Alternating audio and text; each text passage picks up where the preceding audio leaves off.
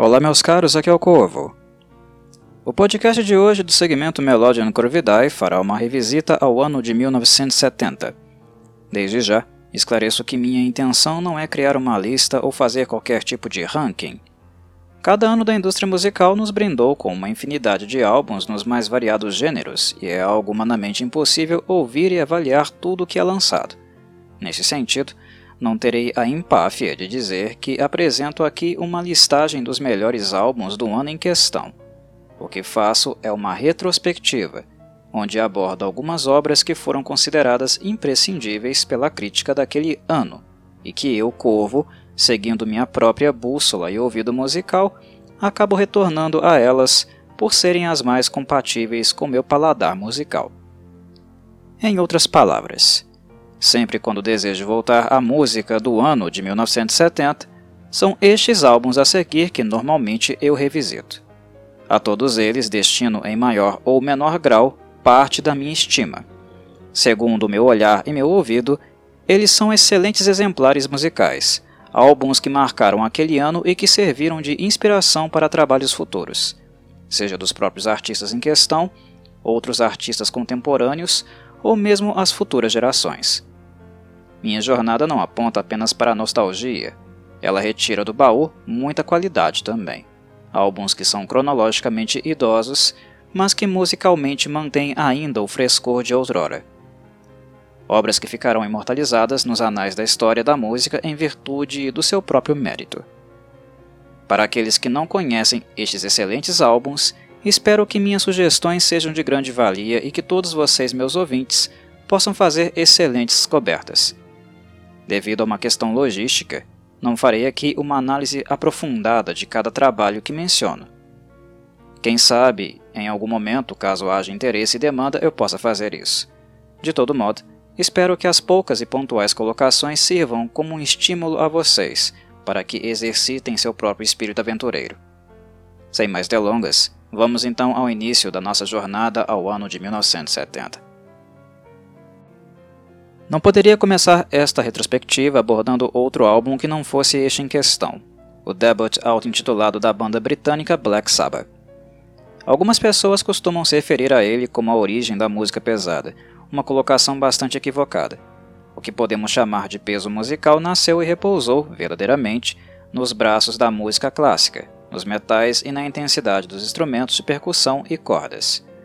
Compositores como Richard Wagner e Niccolo Paganini podem ser apontados, indubitavelmente, como notórios amantes do peso. Mas então, o que é esse peso que é tão referendado aqui? Bem, se os músicos do Black Sabbath não foram os pais da música pesada, por outro lado, eles definitivamente podem ser apontados como os pais daquilo que chamamos de heavy metal. A distorção da guitarra de Tony Iommi o uso de power shorts e a intensidade depositada nas cordas em virtude das próteses que ele utilizava nos dedos para tocar, dedos os quais ele perdeu algumas pontas trabalhando em fábrica, são elementos que colaboraram para criar este estilo sonoro do Black Sabbath que, em 1970, era mesmo verdadeiramente novo, inédito. Não havia nada musicalmente parecido. Adiciona-se a isso as temáticas líricas envolvendo literatura de horror, a exemplo de autores como H.P. Lovecraft, temas sobre religião, ocultismo, magia, fantasia e cinema gótico, e aí está, a receita, a mistura para aquilo que viríamos a chamar de heavy metal. Termo este começou a ser utilizado pela mídia para se referir também a outras bandas britânicas pesadas, como Deep Purple, por exemplo. Mas a nomenclatura somente foi abraçada de bom grado pelo Black Sabbath. As demais bandas do Reino Unido não tinham tanta simpatia pelo termo, que era cunhado de forma pejorativa. As demais bandas gostavam de ser reconhecidas somente como bandas de heavy rock, e de fato, por mais que elas fossem realmente pesadas, o Black Sabbath era um chumbo muito mais grosso comparado às demais. A banda aceitou de braços abertos todos os previsíveis ataques dos conservadores, pois além da possibilidade de ficar com um crédito de precursores de um novo subgênero, caso este se tornasse uma nova trend, o que de fato se tornou, a má publicidade também era uma forma de publicidade, não é? Agradar o status quo jamais foi um compromisso do Black Sabbath. Muito pelo contrário. A própria faixa título, considerada também como a primeira música de doom metal de todos os tempos, possui uma aura macabra e imersão gigantesca, graças aos riffs marcantes de Ayomi e o som de chuva ambiente, que cai pesadamente, sempre acompanhada pelos sons de um sino. A Lovecraftiana Behind the Wall of Sleep e a diabólica NIB são outros petardos recomendáveis para aqueles que desejarem uma palhinha deste álbum icônico do Black Sabbath. Como se não bastasse o tremendo impacto causado pelo álbum de estreia, o Black Sabbath decidiu não deixar o feedback mais do que positivo que receberam da sua jovem e recente base de fãs passar batido. Eles tinham que fazer algo com isso. A banda havia se tornado o assunto do momento, tanto para o bem quanto para o mal. As pessoas adoraram e odiaram o álbum inaugural com a mesma paixão. Sendo assim, Tony, Ozzy, Geezer e Bill viram neste fenômeno uma oportunidade de continuar em evidência. Instável como a indústria da música sempre foi, caso a banda dormisse no ponto, talvez ela não tivesse uma segunda chance para se consolidar como um dos principais atos musicais da cena britânica. E foi assim que loucamente eles voltaram ao estúdio com o produtor Roger Bain, depois de apenas quatro meses de lançamento do primeiro álbum. E lá gravaram na raça o segundo trabalho da banda, Paranoid, que para muitos fãs superou o primeiro. O que posso lhes dizer com toda a certeza é que o Black Sabbath manteve tudo o que o primeiro álbum tinha de melhor, mas ao invés de optar pelo som carregado e arrastado do álbum inaugural, os elementos de Doom eles enfiaram o dedo na tomada. Paranoid tem muito mais punch, é um álbum mais inflamado, de maior intensidade e andamentos um pouco mais velozes.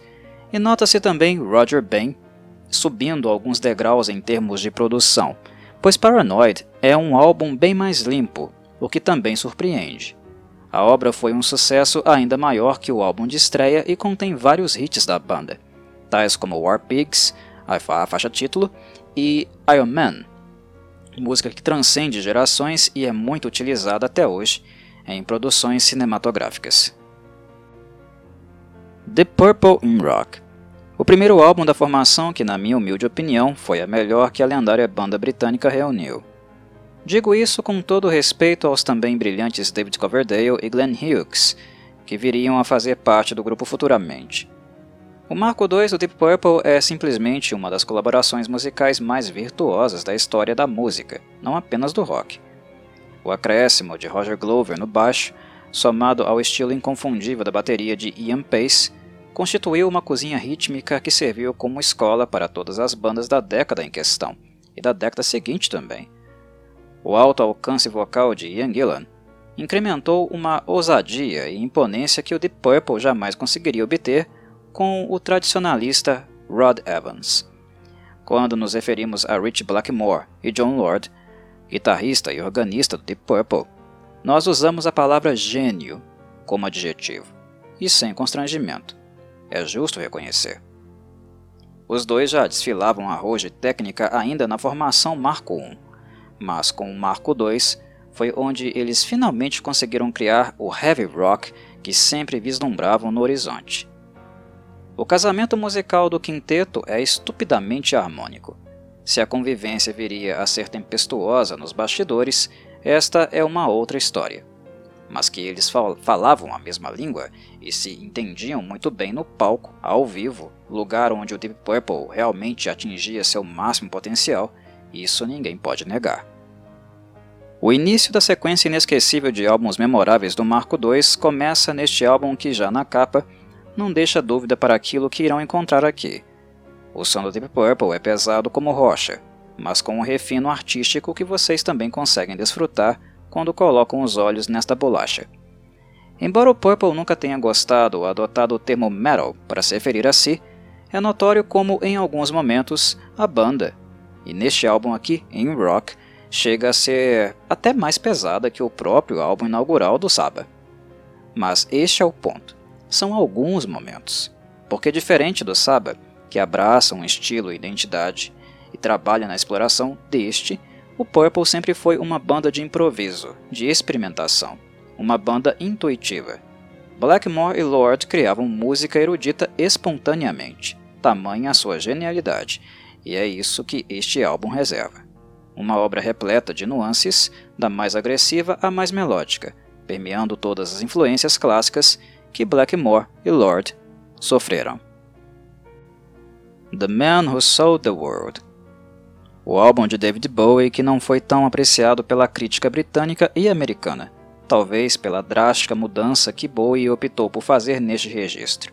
A primeira de muitas do lendário camaleão, mestre do glam, que na época ainda não havia acostumado a crítica especializada com todas as suas extravagâncias. Diferente dos trabalhos prévios, mais voltados para uma abordagem acústica e folk, The Man Who Sold the World é um álbum onde o hard rock e o blues prevalecem. Há ainda alguns elementos de folk, porém estes estão mais discretos. Para amplificar ainda mais a nova rota agressiva de sua sonoridade, David Bowie permeou o álbum com temas pesados, tais como loucura, guerra e religião. O camaleão está bastante ácido neste registro, uma das razões pelas quais eu adoro este álbum. A música título é sempre admirada por qualquer pessoa que tenha um mínimo de ouvido musical e senso crítico, mas nunca deixo de revisitar também o tema de abertura, chamado The Wift of a Circle. Uma faixa longa, repleta de variações, onde o camaleão extermina qualquer dúvida que as pessoas ainda poderiam ter sobre suas capacidades como compositor e intérprete. The Man Who Sold the World ainda não é o David Bowie no ápice de sua criatividade, mas na minha análise é onde reside o início do período clássico deste artista completo. O inesperado amadurecimento musical é gritante, e não à toa este álbum passou a ser adorado retrospectivamente.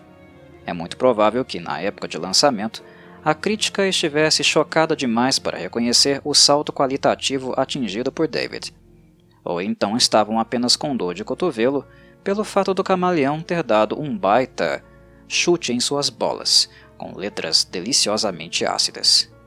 Talvez a carapuça tenha servido. Betches Brew, de Miles Davis. Os amantes de jazz certamente conhecem muito bem este álbum. E para aqueles que jamais ouviram, fãs ou não de jazz, eu sou categórico. Vocês devem ouvir Betches Brew. É um trabalho simplesmente fenomenal. Miles Davis começou a se afastar da vertente tradicional do jazz já no fim dos anos 60, inserindo no jogo instrumentos elétricos. Um estilo tão virtuoso e imprevisível como o jazz, suscetível a rompantes de humor, com a vitrificação, se torna uma quimera incontrolável. Betches Brew é para muitos o trabalho precursor do subgênero conhecido como jazz rock. Eu pessoalmente Concordo com esta colocação. Por ser um amante de rock, este encontro entre o poder elétrico e a virtuosidade do jazz foi de explodir os meus miolos. Foi amor à primeira audição. Entretanto, aos mais tradicionalistas, não se preocupem. Butcher's Brew também não esquece de vocês. Ainda reside aqui alguns elementos tradicionalistas, afinal, descolar-se de nossas raízes é, em absoluto, algo muitíssimo difícil de ser feito. De algum modo, elas continuam habitando em nossa identidade. Miles Davis fez um esforço tremendo para continuar sendo um inovador, e em virtude disso, o ouvinte vai encontrar elementos psicodélicos, funk e até mesmo jazz fusion nos quase 95 minutos deste extenso e glorioso álbum. Sim, Butcher's Brew é um álbum duplo, em pleno ano de 1970, e esta é uma característica que também chama a atenção. O álbum foi pouco conservador até mesmo no seu tempo de duração, e isso também é digno de nota. O motivo central, a razão elementar de ser da música progressiva, é a busca incessante pela quebra de padrões, de estruturas e estilos musicais consolidados. O grande gozo de um músico progressivo é o processo de criação de uma nova composição, a geração de um bebê pois no nascimento deste bebê reside também o momento de principal angústia. Ao nascer, já foi criado, realizado, e na medida em que se torna consolidado, não serve mais de inspiração ou fonte de admiração para um músico progressivo.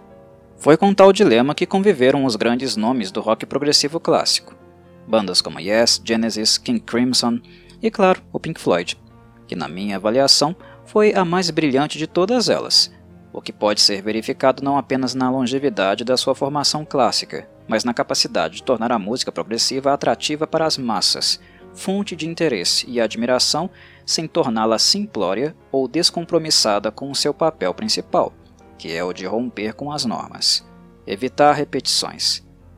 As músicas do Pink Floyd são como estímulos que reativam regiões do nosso córtex cerebral que há muito tempo deixamos de usar. É necessário intelecto e, ao mesmo tempo, sede. Sede de aprender, sede de ouvir o não ouvido, sede de conhecer novas sonoridades. Atom Heart Mother é um álbum que dividiu opiniões e divide até hoje. David Gilmour e Roger Waters concordaram e discordaram em muitas coisas ao longo de suas carreiras, e algumas discordâncias sacramentaram o fim da glória chamada Pink Floyd. Mas em uma coisa eles concordam: eles não gostam de Atom Heart Mother. E eu, Corvo, não tenho a menor ideia do porquê. Este álbum é sublime. Reconheço que Atom Heart Mother é sim um afastamento de tudo o que o Pink Floyd escreveu previamente, com ou sem Sid Barrett, embora o álbum ainda tenha algumas pequenas semelhanças com o prévio Umaguma. Mas isto, para mim, é o que fundamenta a identidade progressiva. Foi o que coloquei há pouco, eu nunca desejei ouvir um novo trabalho do Pink Floyd que contivesse as mesmas ideias que os lançamentos anteriores. E o que Atom Heart Mother ofereceu, logo na suite de abertura, foi a música progressiva banhada pela elegância de uma orquestra. Um tapete harmônico sublime e transcendente, que incorpora até mesmo elementos de ópera, que, ao contrário de agredir os meus ouvidos, me fez ter uma experiência quase espiritual. Quando termino de ouvir Atom Heart Mother, minha alma está limpa e transparente como água. Sinto-me um ser renovado, saudável e estimulado intelectualmente. O que mais eu poderia pedir de uma obra musical? Talvez o absurdo de qualidade atingido em The Dark Side of the Moon, gravado apenas três anos mais tarde, de algum modo eclipsou a grandeza de Atom Heart Mother. Mas não se deixe enganar. Este álbum possui uma aura que 95% das bandas de rock apenas sonha em adquirir. E é o máximo que vão conseguir: sonhar. Eis aqui um caso curioso e interessante: o álbum Led Zeppelin 3. Enquanto várias bandas do rock britânico pisavam no acelerador em termos de peso e agressividade, o Led Zeppelin fazia exatamente o caminho inverso. Robert Plant, Jimmy Page, John Paul Jones e John Bonham abriram um sorriso amável para um estilo musical que até então não era a menina dos olhos da banda. O folk. Diferente de David Bowie, que agora experimentava o hard rock com mais ímpeto e dava menos atenção ao folk em The Man Who Sold the World, o Led Zeppelin pisava em um domínio antes habitado pelo camaleão.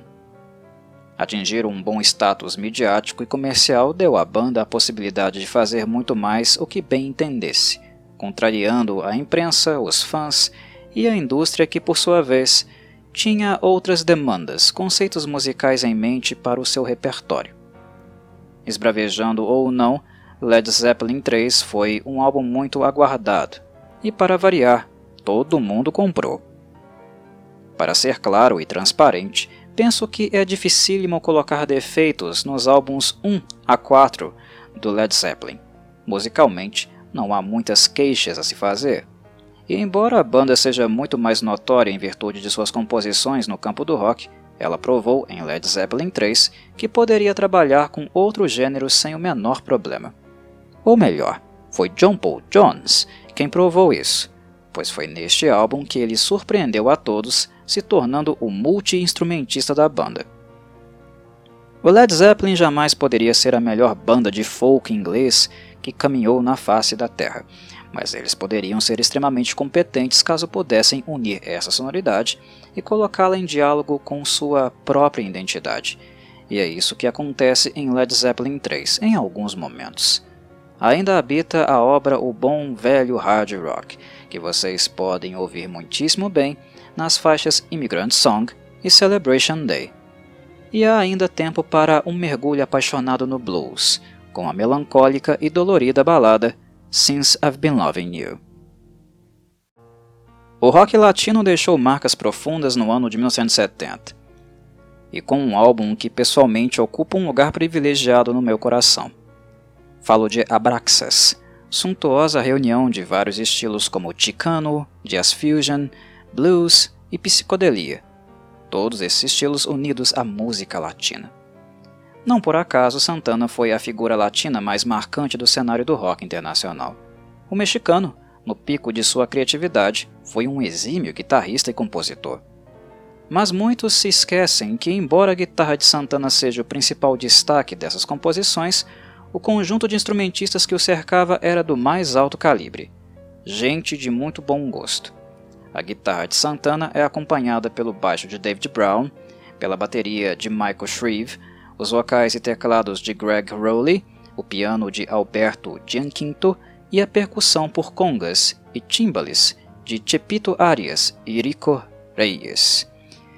Esta equipe de peso dá origem a várias camadas harmônicas típicas dos nossos povos, das nossas raízes, sentimentos que pulsam em nosso sangue. A música de Abraxas é tão desinibida, bela e sedutora, como a própria personagem que estampa a capa do álbum. Deste álbum recomendo ouvir Black Magic Woman, Oye Como Va e Samba Pati, embora nenhuma faixa seja descartável.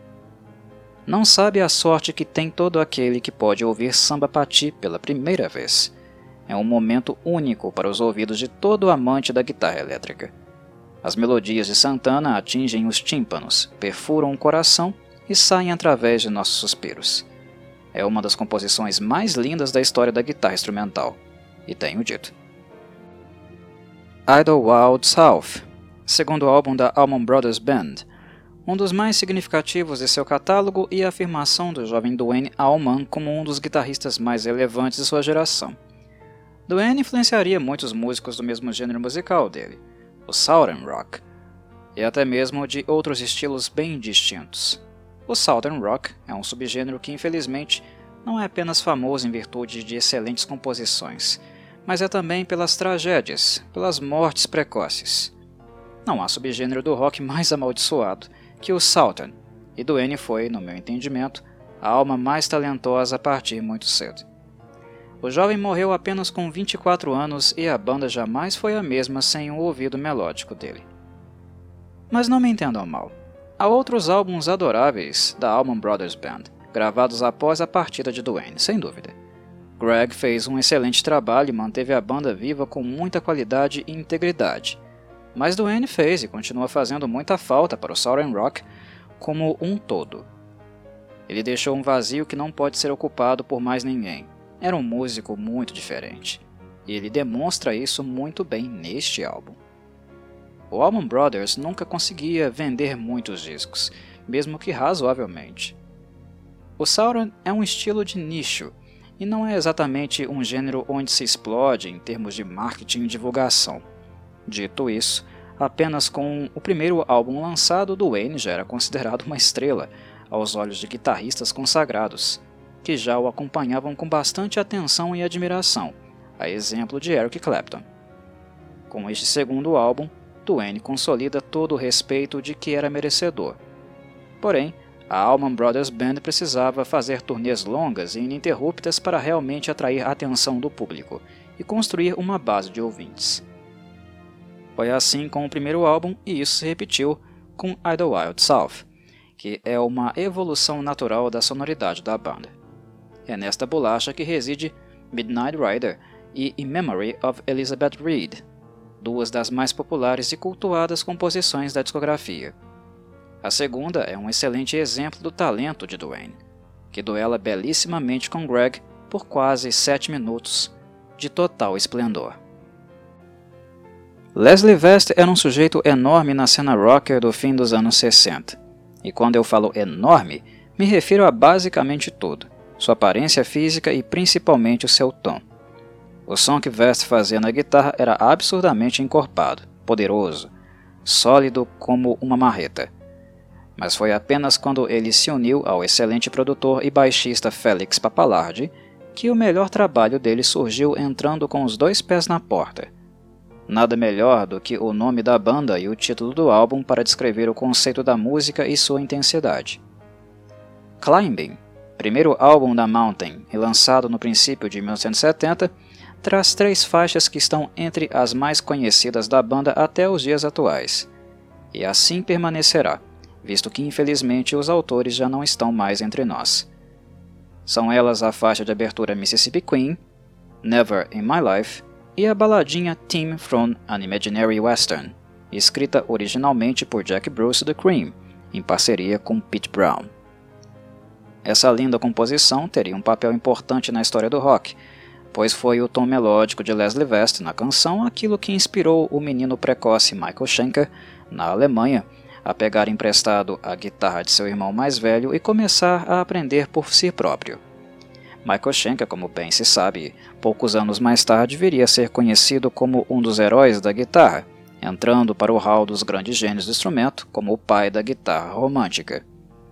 Para quem acha que o heavy rock estava emergindo apenas no Reino Unido com o Black Sabbath e o Deep Purple, aconselho fortemente a escutar esta bolacha fenomenal que é o climbing. Os vocais rasgados e agressivos de Leslie West, unidos ao seu tom titânico, são devastadores. E o baixo pulsante de Félix Pappalardi cria um excelente contraste com seus vocais serenos e doces. Imagine um encontro entre o slow hand Eric Clapton e o jovem Duane Allman, talento emergente do Southern Rock. Acreditem ou não, este encontro musical aconteceu e foi justamente no álbum em questão, chamado Layla and Other Assorted Love Songs, como o próprio título sugere, a obra está repleta de músicas românticas, e como esperado de Eric Clapton, quase integralmente voltadas ao blues. É com pesar que constatamos que Duane Allman teria apenas mais um ano de vida após a gravação deste excelente álbum. E impossível não pensar em como ele poderia ter feito colaborações com mais guitarristas formidáveis nos anos seguintes. Mas é com gratidão que acolhemos de braços abertos este lindo trabalho do projeto deixado por ele e Eric na Derek and the Dominos. Leila é um álbum duplo capaz de satisfazer plenamente as almas românticas de várias gerações. Não preciso fazer qualquer comentário adicional sobre a faixa título, tamanho o impacto na cena musical. Any Day é outra pequena sugestão que faço para perceberem a limpeza dos slides de guitarra e seu papel ímpar na harmonia. Eric Clapton, desde os tempos de The Yardbirds e posteriormente passando pelo Cream, sempre nos deu exemplos claros de excelência ao construir melodias marcantes, tocando com parcimônia e sem excessos. Há brilhantismo na velocidade e no peso, mas também na delicadeza, no equilíbrio e no degustar de notas estendidas. E não é por acaso que Leila é considerado um dos melhores trabalhos de guitarra da carreira de Clapton que nos dá uma excelente lição: que o mais importante para um guitarrista não é o estilo em si que este adota, mas o modo como é maduro o suficiente para traduzir no instrumento o que melhor este estilo tem para oferecer. A união da maturidade de Eric com a precocidade de Duane nos brindou com um álbum de altíssimo gabarito, uma prova viva de que nem toda balada romântica precisa ser chiclete, musicalmente estereotipada e medíocre. A Free foi uma das bandas mais subestimadas de sua geração, e tenho dito. Como não considerar subestimada uma banda que conta com Paul Rodgers nos vocais, Paul Kossoff na guitarra, Andy Fraser no baixo e Simon Kirk na bateria? O fato da Free não ter estourado foi uma das maiores injustiças do classic rock. Rodgers ainda veria o sol brilhar na Bad Company, mas Paul Kossoff merecia um destino muito melhor do que teve. Lamentavelmente, ele também nos deixaria muito cedo, em 1976, vítima de uma embolia pulmonar, poucos anos depois da Free não engrenar. É inegável que o abuso de substâncias dele foi elemento-chave neste declínio, inclusive no ato final de sua tragédia. Porém, enquanto esteve vivo, Paul Kossoff nunca deixou de entregar qualidade musical. O álbum Fire and Water contém o hit mais famoso da banda, a música All Right Now. Um riff incrivelmente simples, mas que ao ser ouvido pela primeira vez, o ouvinte jamais se esquecerá. Este é um bom exemplo, uma perfeita medida daquilo que Kossoff conseguia criar. Impressionar e ser respeitado pela simplicidade, uma tarefa das mais ingratas na vida de um guitarrista, e poucos conseguem fazê-lo de fato. Mas quando colocamos na balança que Paul Kossoff, mesmo sem explodir, foi capaz de influenciar futuros guitarristas, a exemplo de Dave Murray, da Iron Maiden, nos damos conta que a curta trajetória dele na Free teve muito mais impacto do que o número de vendas de discos poderia sugerir. A Free foi muito mais do que All Right Now, e Fire and Water, um álbum capaz de demonstrar isso com sobras. Escutem a serena e introspectiva baladinha Oh, I Wept e entenderão do que estou falando. A Free combinava perfeitamente os graves de Paul Rogers e suas influências de soul e R&B com o hard rock pungente e o blues de ocasião de Paul Kossoff, que tinha sempre um riff a mais para tirar da cartola. E é com este álbum que encerro minha retrospectiva do ano de 1970. Espero que tenham gostado do percurso. Um abraço a todos e saudações corvídeas.